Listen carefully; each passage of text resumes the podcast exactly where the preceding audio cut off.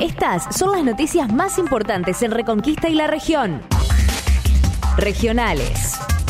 Paro de AMRA y Ciprus en el Hospital de Reconquista. Trabajadores de la salud realizarán medidas de fuerza en el día de hoy. Desde el Hospital de Reconquista también se informó a la comunidad que hoy miércoles 18 y mañana jueves los servicios se verán afectados por un paro.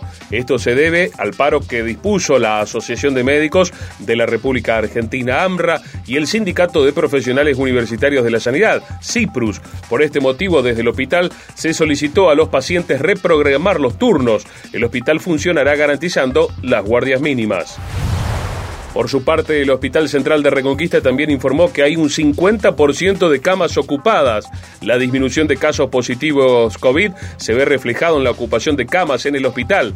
En este momento hay un 50% de camas en terapia y un 50% de camas en clínica con pacientes COVID y no COVID paritaria municipal se reúne este miércoles. La FESTRAN pide que los salarios le ganen la inflación. La Federación Santafesina de Trabajadores Municipales, la FESTRAN, solicitó adelantar el aumento salarial del 35% y volver a discutir salarios en base a los nuevos índices suba de precios. Desde la Federación Santafesina de Trabajadores Municipales, si no hay acuerdo en esta reunión paritaria convocada para hoy, el jueves pararán por 24 horas y la semana que viene será por 48 horas.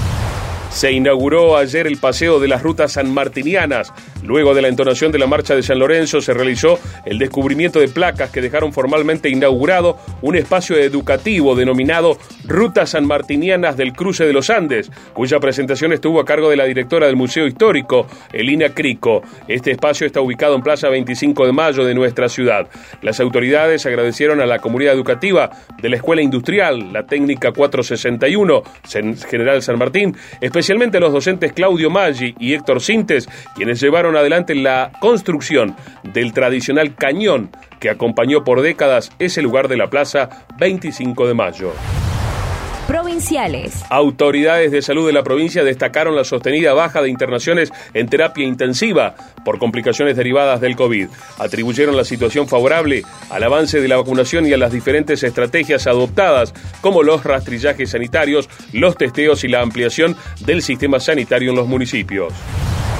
El gobernador Omar Perotti anunció ayer martes que las reuniones familiares podrían ampliarse hasta 20 personas y destacó que la provincia aspira que a fines de agosto se pueda llegar como mínimo al millón de vacunados.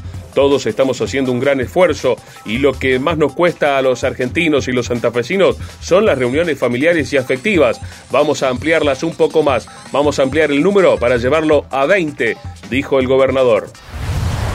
Nacionales. Fiesta en Olivos. Fabiola Yáñez se presentó en la causa judicial. La primera dama Fabiola Yáñez se presentó en la mañana de ayer en la causa judicial, en la que se investiga la violación de las medidas de restricción a la pandemia del COVID. Fue durante el festejo de su cumpleaños el año pasado en la Quinta de Olivos, del que también participó el presidente Alberto Fernández.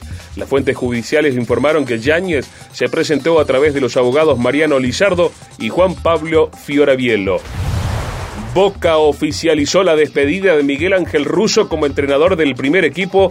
Fue a través de un comunicado publicado en las redes sociales. El mismo se emitió horas después de que el ahora ex DT pasara por el predio de Ezeiza para retirar sus pertenencias y despedirse del plantel que ya quedó en manos de Sebastián Bataglia.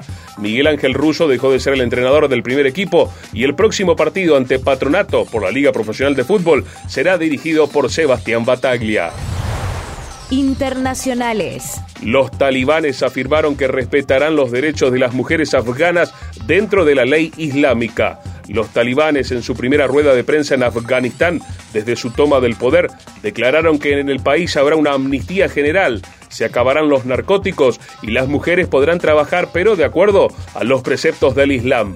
No queremos que nadie salga del país. Este es su país, esta es nuestra patria común. Tenemos valores comunes, religión común, nación común, dijo el principal portavoz talibán, que por primera vez en décadas se mostraba en público. Para este miércoles se espera una mínima de 17 grados y una máxima de 36, con cielo algo nublado para el norte provincial.